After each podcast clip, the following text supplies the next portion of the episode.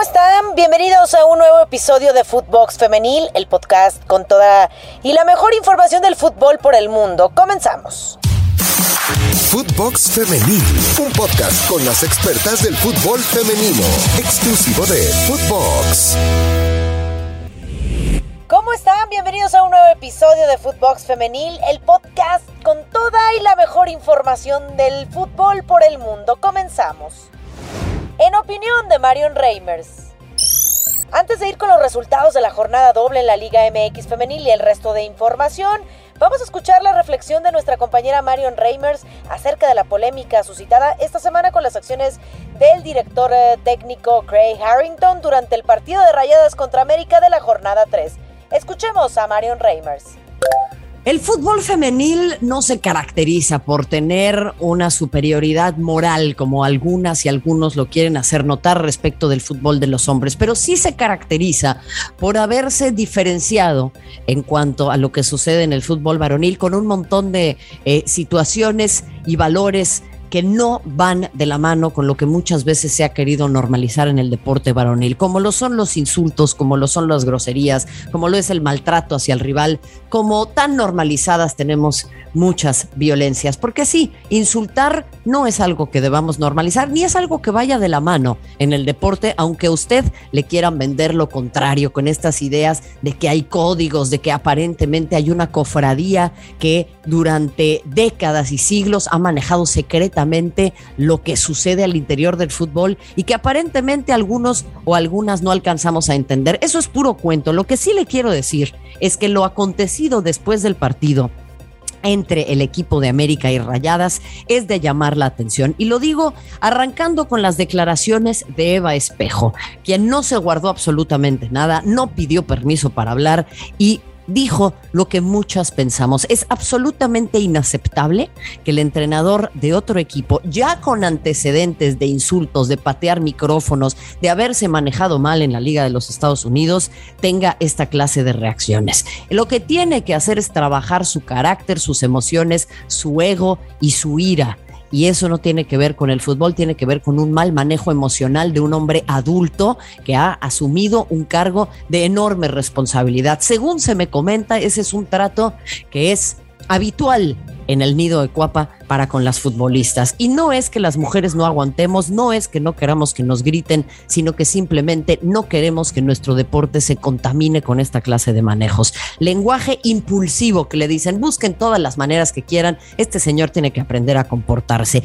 Y ahí tendríamos que destacar la labor de Liseta Mairani García, la árbitra central, y también de Carolina Briones, que estuvo muy pendiente de esta situación y denunciaron rápidamente desde un lugar de eh, buen arbitraje y de sororidad lo que sucede. Pero después me entero que también aparece la capitana Yaneli Farías, quien ofrece una disculpa personal a nombre de su equipo al cuerpo técnico y al equipo de rayadas. Y no me vengan con que esto tiene que ver con su relación personal o con lo que sucede en su vida personal. Esto tiene que ver con que Yaneli es una persona de una sola pieza.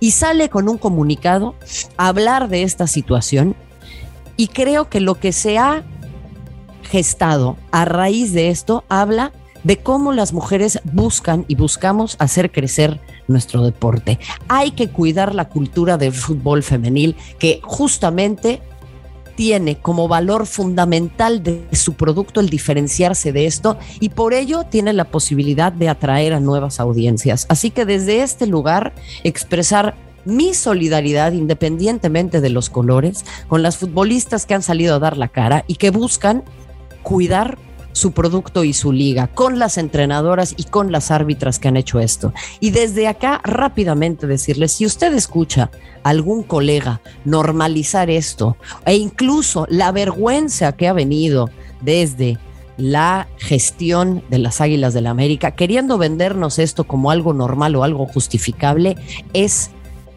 paupérrimo. No caiga en cuentos, no se lo crea. Esto no es normal y esto no es algo que debamos tolerar. Aquí estamos construyendo una liga nueva, un deporte alejado de los vicios del fútbol varonil y que le copia las cosas buenas. Aquí es en donde tenemos que mantenernos firmes y decir basta. Esta clase de actitudes no son correctas, esta clase de actitudes se tienen que corregir y el señor Harrington tiene que ir a manejar su ira, tiene que ir a manejar su carácter. Es un hombre adulto. Si no sabe hacerse cargo de sus emociones, que por favor tampoco se haga cargo de un primer equipo.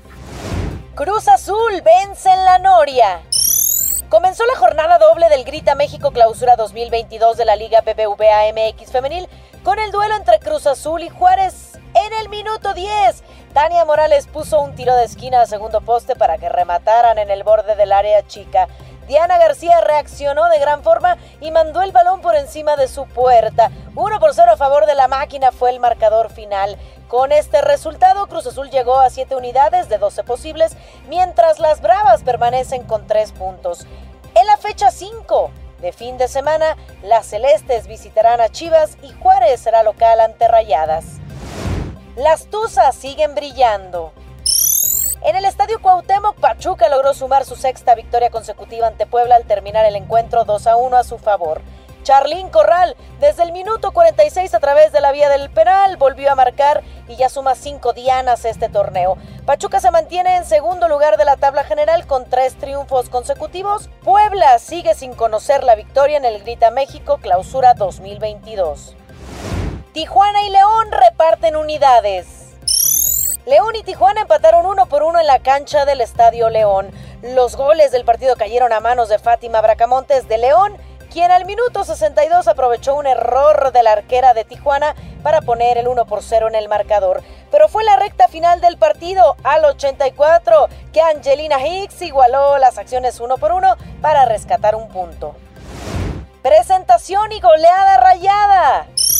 4 por 0 fue la carta de presentación del equipo campeón, las Rayadas de Monterrey, en el estadio BBVA ante el cuadro de Mazatlán.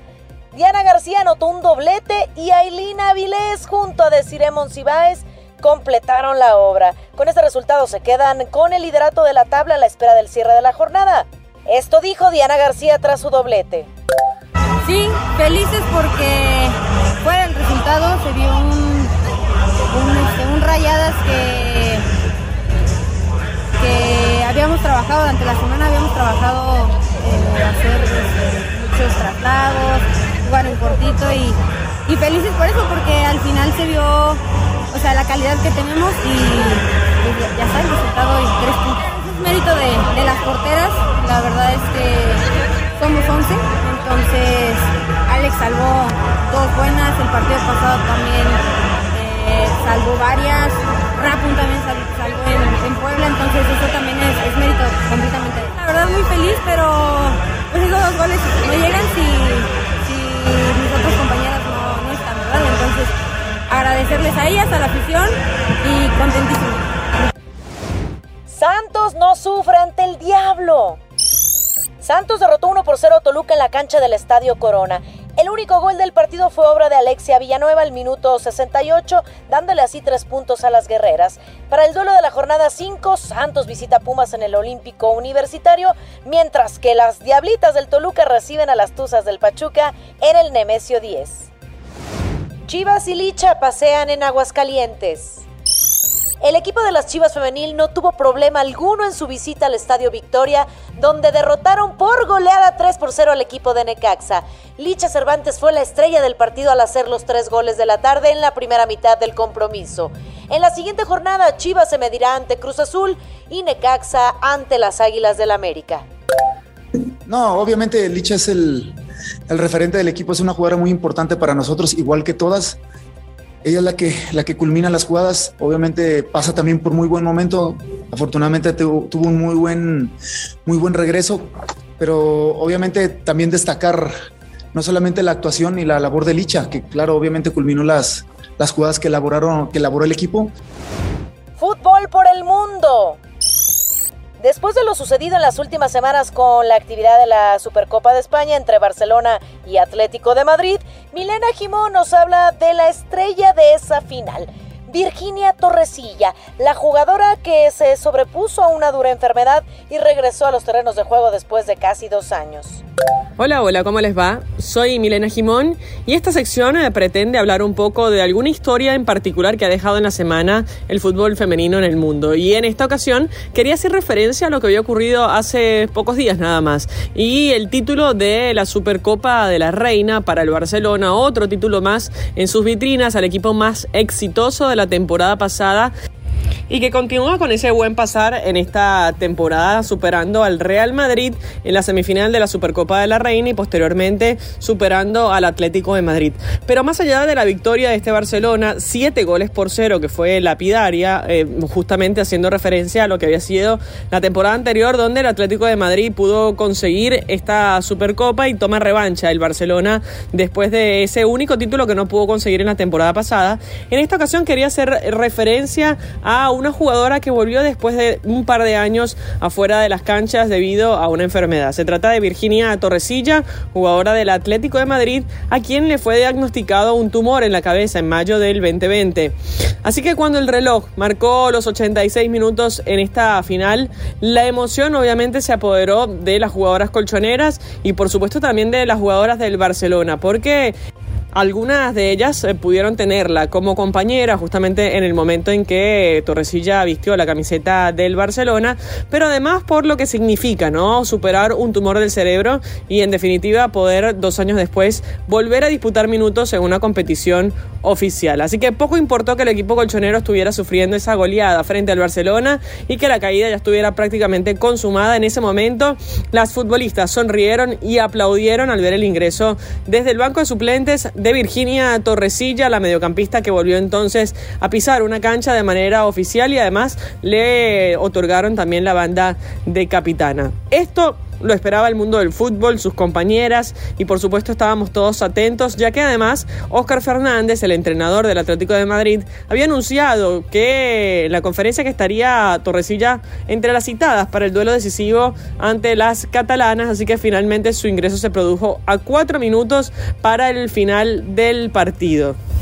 Virginia Torresilla es una jugadora nacida en Mallorca, nació el 4 de septiembre de 1994 y juega como centrocampista hoy en el Atlético de Madrid, pero también pasó por el Barcelona, donde tuvo la oportunidad de conquistar tres ligas y dos copas de la Reina y además ha vestido la camiseta de la selección española en varias oportunidades. De hecho, eh, es capitana desde el 2019 y debutó con la camiseta de la selección de mayores en 2013. De hecho, es subcampeona también de Europa en las categorías inferiores sub-19 y participó en dos Eurocopas y dos Mundiales de fútbol. Eh, uno de sus pasos también fue por Francia en el Montpellier, pero sin lugar a dudas creo que la camiseta del Barcelona que vistió y hoy la del Atlético de Madrid ha significado lo mejor que ha podido hacer Virginia Torresilla durante su época como jugadora de clubes. Así que esta historia de superación, que es un ejemplo a seguir, como la de muchos otros deportistas que han luchado contra lesiones, contra enfermedades,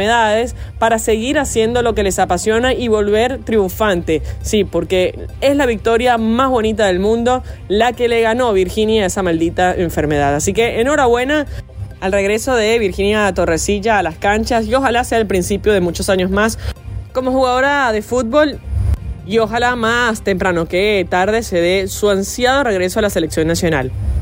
Soy Milena Jimón y esto es Footbox Femenil el resto de los partidos en jornada doble.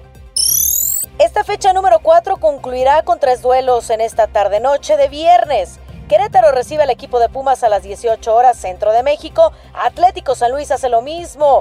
Con el conjunto del América a la misma hora y Atlas cierra la jornada a las 20 horas cuando tenga que meterse al volcán en contra del equipo de Tigres. Y no olviden escucarnos en Spotify, califícanos con 5 estrellas. Nos pueden seguir lunes, martes y viernes. Y síganos en nuestras cuentas personales, arroba BrendaFlowersR. Además, pueden encontrar a Footbox en todas las redes sociales. Escríbanos. Hasta la próxima.